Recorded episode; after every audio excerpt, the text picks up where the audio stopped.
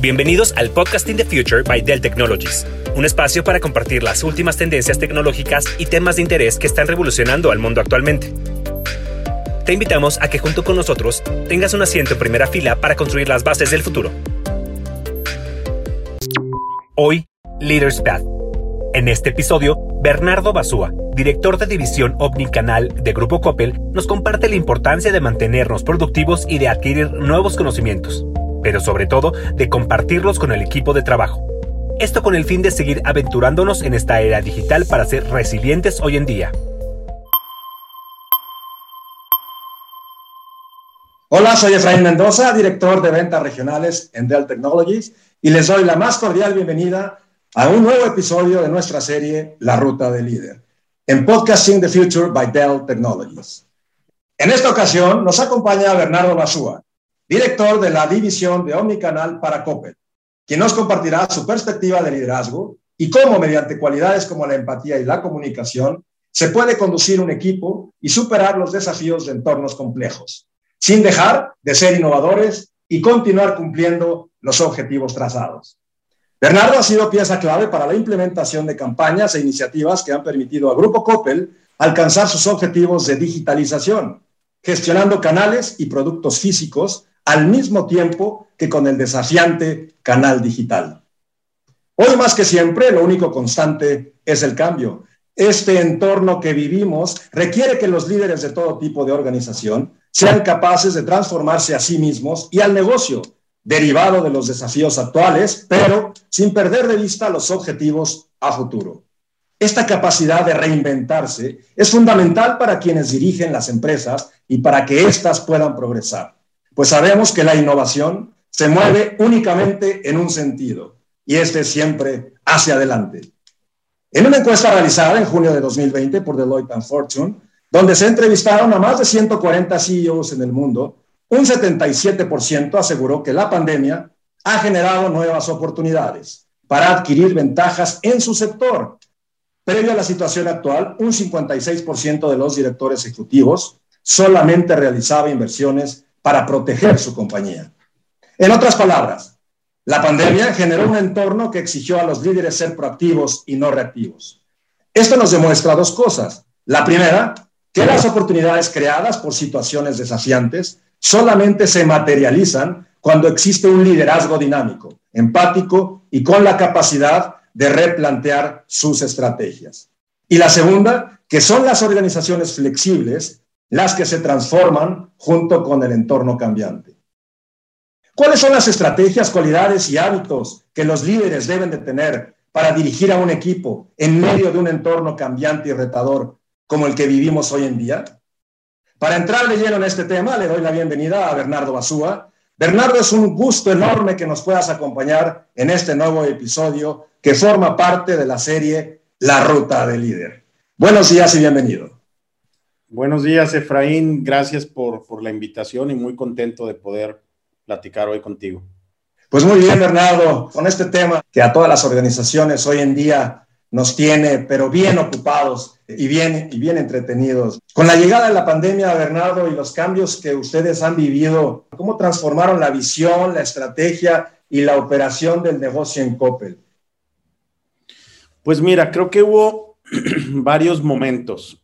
El primer momento fue un momento de muchísima incertidumbre, de no saber qué iba a pasar con la salud de nuestros colaboradores, con la salud de nuestros clientes, con la estabilidad del negocio propio. Entonces, la primera etapa, creo que los primeros meses fueron meses de mucha incertidumbre y tanto el director general como los socios y el consejo y los principales directivos nos ayudaron, nos dieron un mensaje donde nos quedó muy claro algo. Debemos enfocarnos a controlar lo que está bajo nuestro ámbito. No queramos controlar lo que está fuera de nuestro ámbito. La pandemia no, no estaba ni sigue estando dentro de nuestro control. Los contagios tampoco. Lo que sí estaba en nuestras manos era enfocarnos en cuidar la salud de nuestros colaboradores, cuidar la salud de nuestros clientes y enfocarnos en que eso fuera lo primordial. Entonces, yo te diría que, ¿qué pasó? Nos enfocamos en lo que estaba bajo nuestro alcance. Después vino durante esa misma etapa un trabajo de identificar dónde están las oportunidades para seguir creciendo y atendiendo muy bien al cliente, claro, sin poner en riesgo la salud ni del colaborador ni de los clientes. Y en esta etapa fue una etapa muy, muy enriquecedora y muy padre, porque pudimos como organización enfocarnos en las cosas más importantes y que era la forma de seguir mm, creciendo en el negocio y atendiendo muy bien al cliente.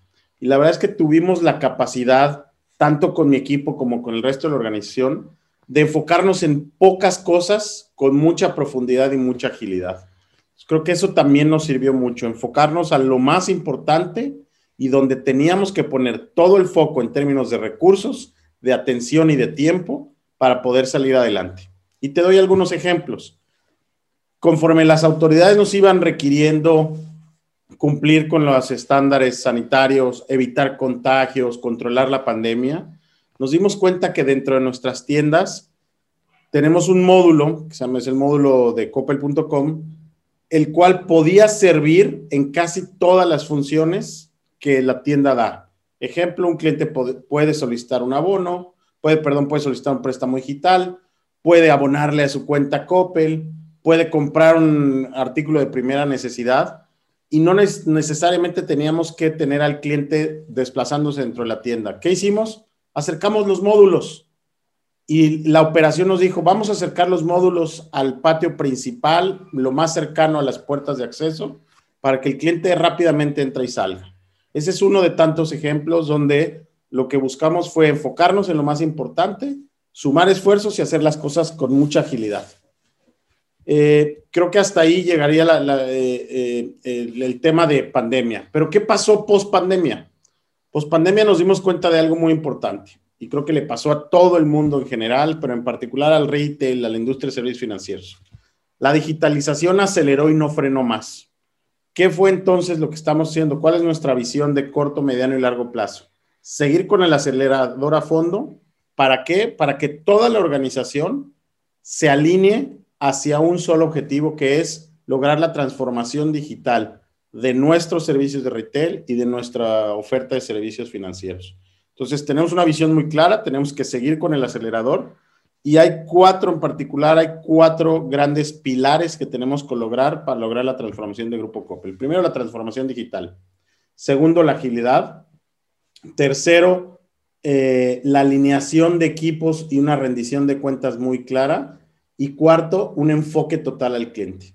Si estamos enfocados y todas nuestras iniciativas están alineadas a estos cuatro pilares, hoy vemos que los resultados se han estado dando aún durante eh, meses y años de pandemia y hoy afortunadamente el negocio sigue caminando bien. Pero hay una cosa muy importante detrás de toda esta visión y cuál es el talento, la gente. No hay negocio sin que la gente, cliente o, colaborador trabajen y logren esto. Entonces hemos trabajado muy duro en la alineación, en la capacitación en la empatía para que el talento correcto esté realmente logrando y enfocado a estos cuatro grandes pilares de nuestra gran estrategia.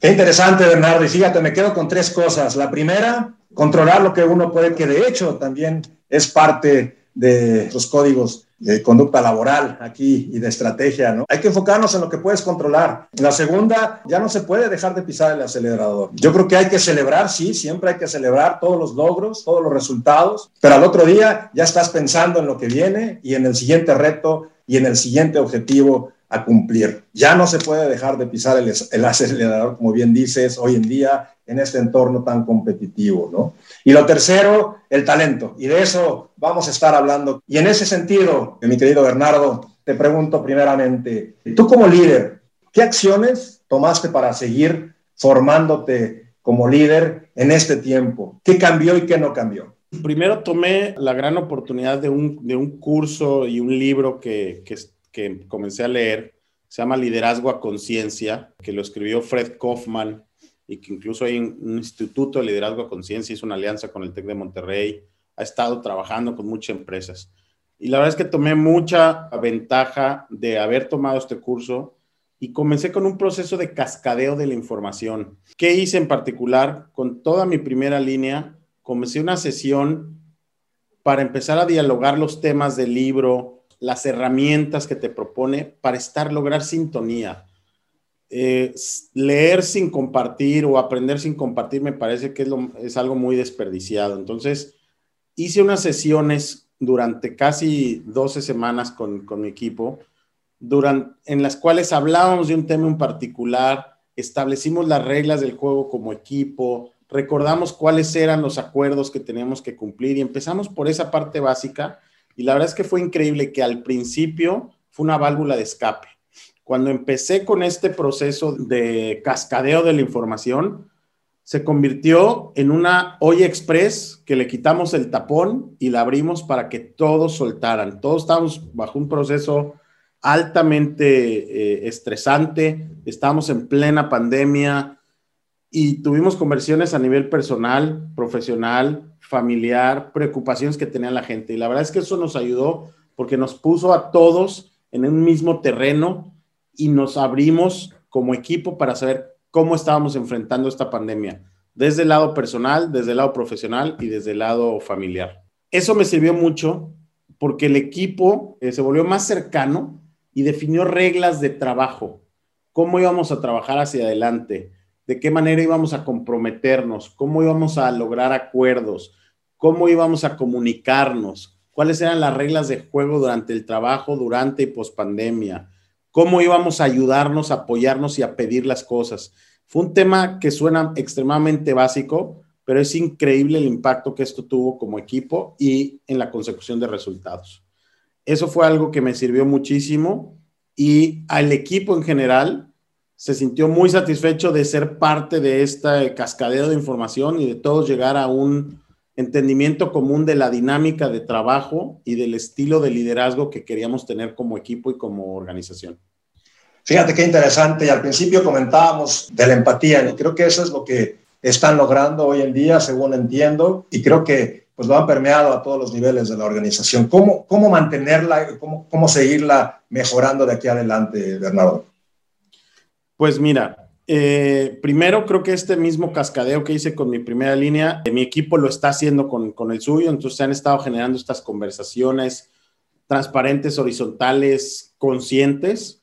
Y por otro lado, he impulsado mucho y, el, y mi equipo nos, me ha impulsado mucho a seguir trabajando muy de cerca con la gente y con las herramientas que la organización nos ha dado. La organización hoy tiene un área de coaching muy grande, muy bien formalizada y muchos de nuestros colaboradores están en estos procesos de coaching.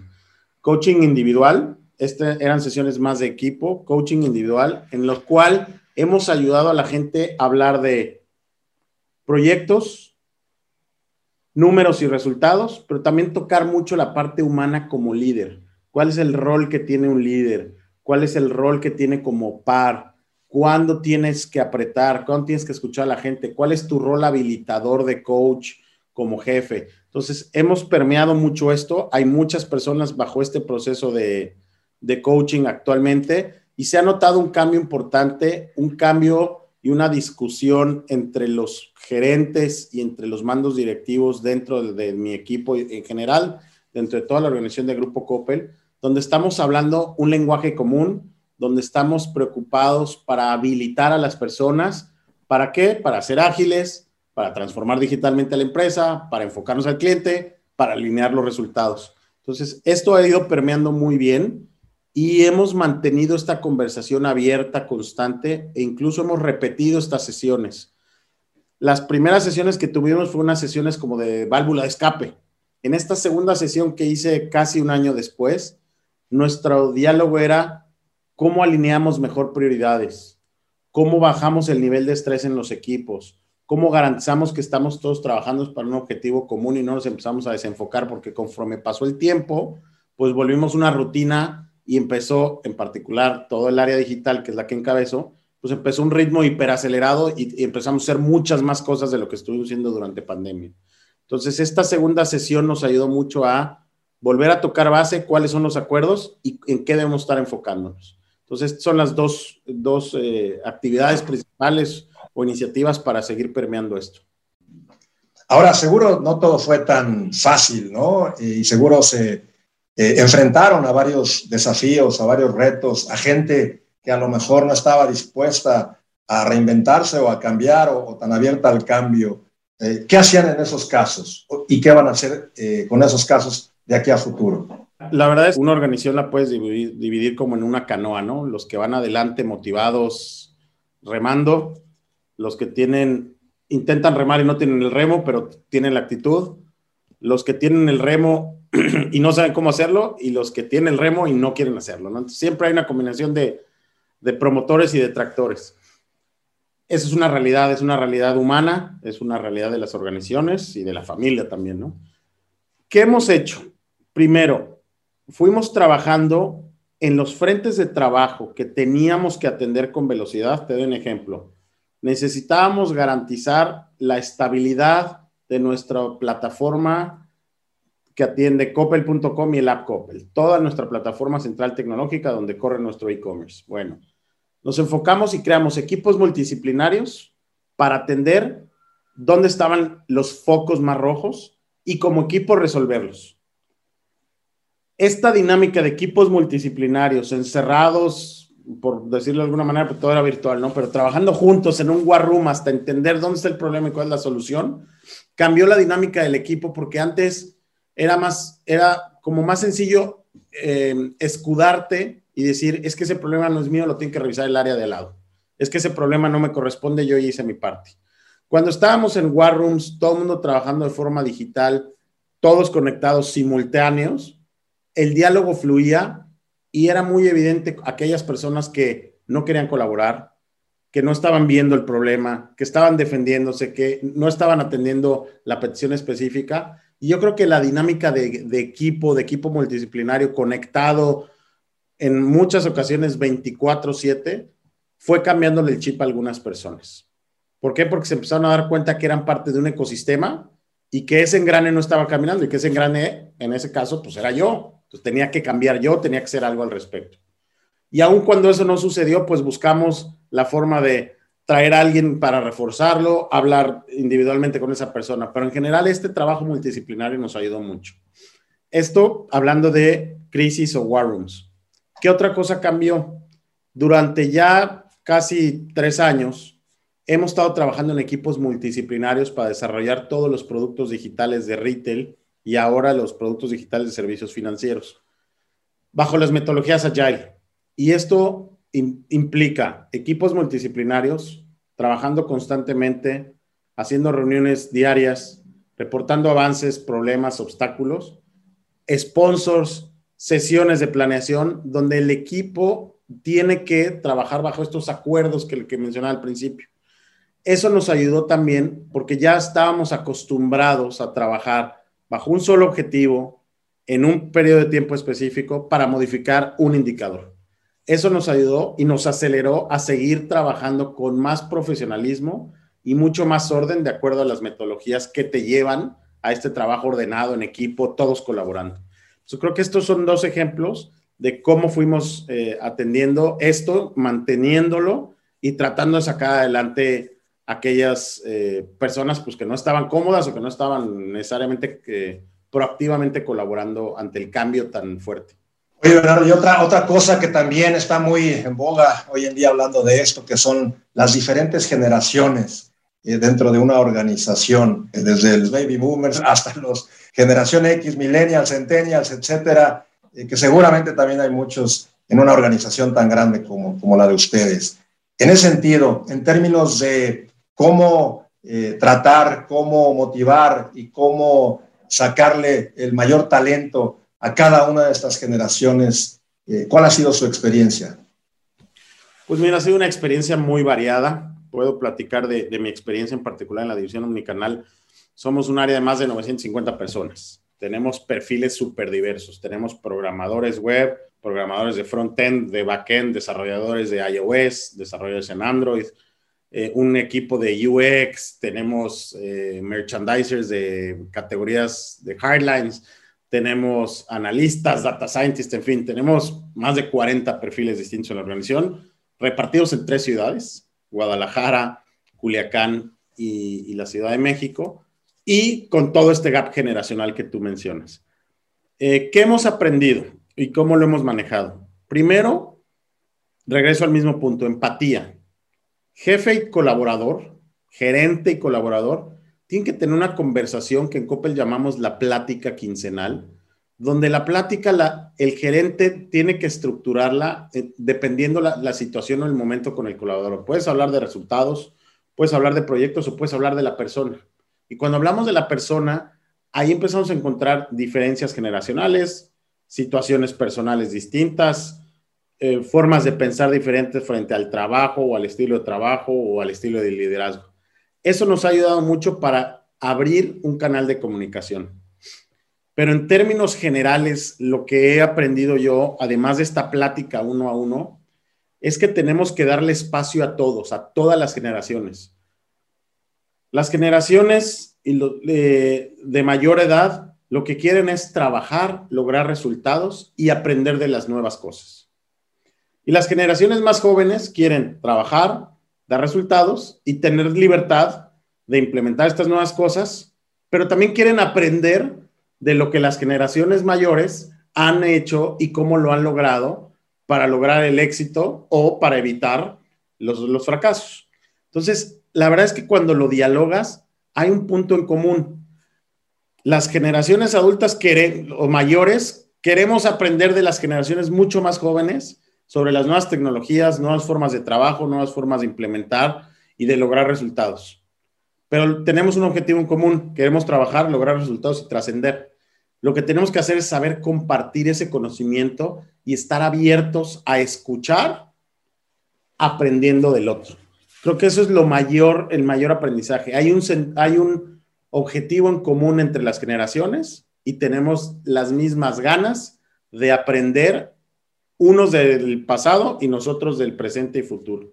Entonces, cuando logras que haya esa comunicación abierta, transparente, colaborativa, llegas a esos puntos en común. Y la otra cosa que creo que aprendí mucho es que hay que dejar de señalar ay, es que estos chavos, es que estos millennials no quieren chambear, no se comprometen a nada. O, ay, es que las generaciones adultas ya están viejos, están anticuados, no se quieren modernizar. Esos señalamientos destruyen por completo la comunicación transparente entre los equipos y al contrario, los, las millennials quieren aprender, pero quieren implementar y quieren tener un impacto con las nuevas formas de pensar y trabajar. Y las generaciones mayores, como los baby boomers, quieren seguir trascendiendo y quieren aprender y reinventarse. Entonces, unos dependemos de otros. Y coincido totalmente, Bernardo. Creo que es algo que estamos viviendo organizaciones grandes como, la, como las nuestras y que creo que esto que nos acabas de compartir les va a servir a mucha gente que nos está escuchando y también a aquellos que están emprendiendo y que se están aventurando en esta nueva forma de ver los negocios eh, con todos estos retos que estamos viviendo hoy en día. Bernardo, te quisiera preguntar también, tú como líder, ya de manera personal, y, hemos estado hablando de reinventarse y de transformarse constantemente, eh, ¿ha cambiado algo en los últimos años, en estos dos últimos años, en, tu, en tus hábitos? Eh, ¿Qué rutina llevas a cabo para administrarte, para gestionar tu energía, tu productividad? Porque sabemos que para un líder hoy en día es muy importante mantenerse productivo y resiliente eh, en cada momento. ¿Y qué nos puedes comentar de esto? Qué buena pregunta. Este, y encantado también ahí de, de escuchar al resto para que me den ideas y sugerencias. Mira, lo primero, ante tantos cambios, tantas cosas nuevas que están sucediendo, lo que he aprendido es a escuchar y hacer muchas más preguntas antes de hacer comentarios, observaciones ante estos cambios. ¿Por qué este cambio? ¿Por qué esta nueva tecnología? ¿Por qué esta nueva empresa? ¿Por qué no este nuevo modelo de negocio? ¿Cuál es el impacto? ¿Es algo que va a impactarme a mí como consumidor o a mí dentro del ámbito profesional? ¿Nos va a impactar como organizaciones? He aprendido a escuchar, a indagar y a procesar toda esta información eso es lo que he aprendido ante tantos cambios. ¿Qué más he, aprendido y qué más ha cambiado en mi rutina? Sin duda, hay más trabajo trabajar remoto y físico y luego híbrido implica estar conectado 24/7/365 y lo que he aprendido es que tienes que tener siempre espacios y breaks entre una semana y otra, una junta, la preparación. Tienes que darte breaks, la gente tiene que respirar. Los breaks cuando estábamos en el mundo 100% físico se daban aun cuando no quisieras.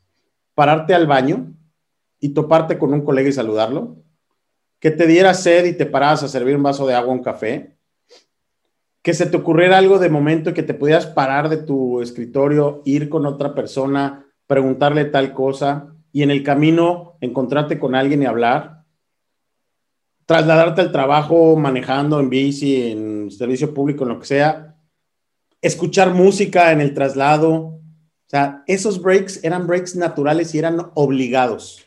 La rutina, el cuerpo y la naturaleza te llevaban a tener esos breaks. Hoy puedes pasar tu día entero detrás de una pantalla y ni siquiera darte un tiempo para respirar, para pensar lo que hablaste, para ordenar tus ideas, para tomarte un vaso de agua o incluso para voltear, salir de donde estés trabajando y darle un beso a tus hijos o a tu pareja. O sea, todo eso, esos breaks tienen que seguir existiendo.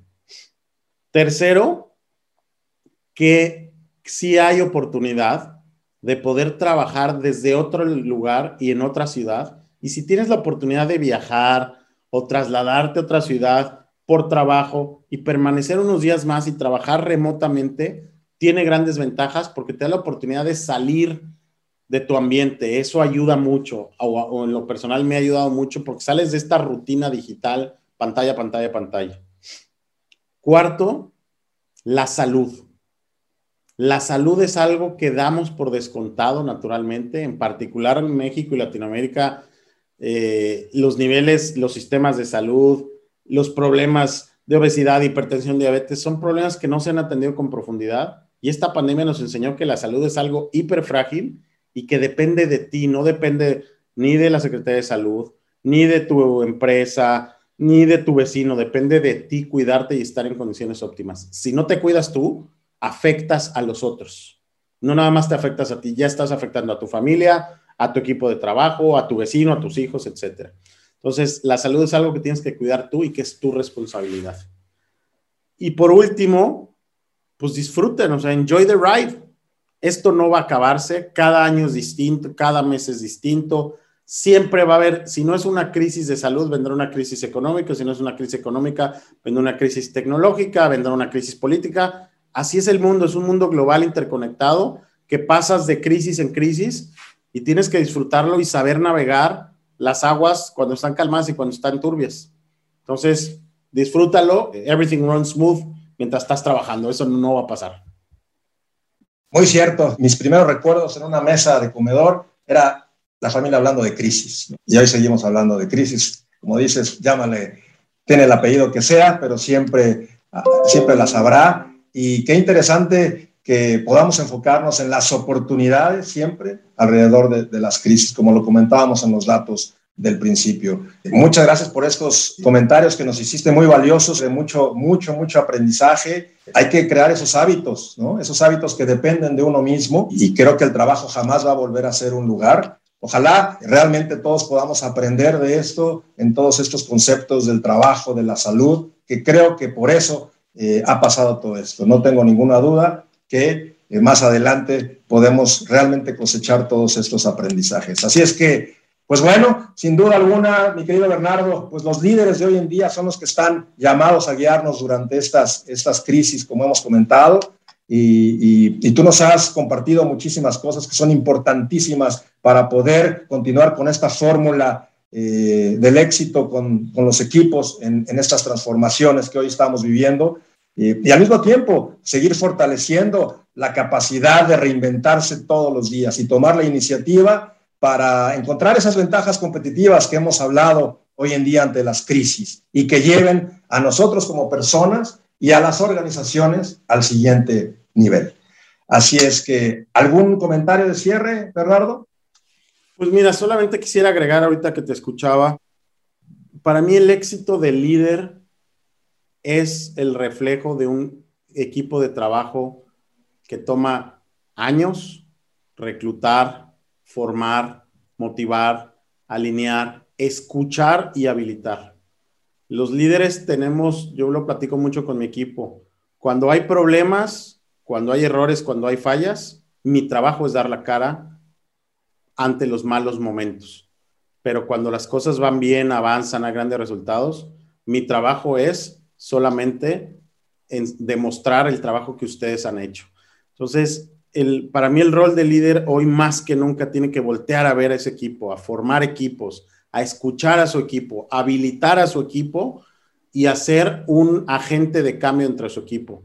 Pensar que un líder en esta eh, situación tan dinámica puede resolver todo, tener la respuesta a todo, ser super líder financiero, eh, técnico, comercial, coach, es imposible. El éxito para mí, en particular de estos años en Grupo Coppel, ha sido un gran equipo de trabajo, muy alineado, muy motivado y súper bien habilitado, que son los que son capaces y son las grandes estrellas de estos resultados tan positivos en los últimos dos años en la organización. Totalmente de acuerdo. Si pudiéramos resumir muy brevemente, nunca dejar de aprender, ni cuando tienes 18 años y estás comenzando tus estudios universitarios, ni el último día o antes de, que te de jubiles. Es nunca, nunca pensar que uno lo sabe todo eh, lograr esa empatía a todos los niveles, como nos los has compartido. Es muy importante la, la, mejora de los hábitos personales, porque sin ella no podemos tener la productividad y la energía que requerimos hoy en día para poder encontrar esas oportunidades ante las crisis. Y todos estos aprendizajes, ojalá a todos los que nos escuchan eh, les haya quedado algo y lo pudieran aplicar en su día a día. Creo que nos pudiéramos pasar platicando aquí muchísimo tiempo, pero es hora de despedirnos. Así es que nuevamente muchas gracias, Bernardo, por habernos acompañado a este episodio de La Ruta del Líder. Y gracias a ustedes por formar parte de la comunidad de Podcast in the Future by Dell Technologies. Nos escucharemos en el próximo episodio y no se olviden de suscribirse y compartir nuestro podcast. Yo soy Efraín Mendoza y a nombre de Dell Technologies les agradezco su atención. Hasta la próxima. Muchas gracias por habernos acompañado. Si quieres escuchar otro episodio sobre el camino de un líder, te invitamos a escuchar el episodio La Ruta del Líder con Carlos Hermosillo. Le recordamos nuestras redes. En Twitter nos encontramos como arroba del y arroba del. Y nuestros canales de Spotify y Apple Music son Del Technologies en español. Muchas gracias y nos escuchamos en el próximo podcast.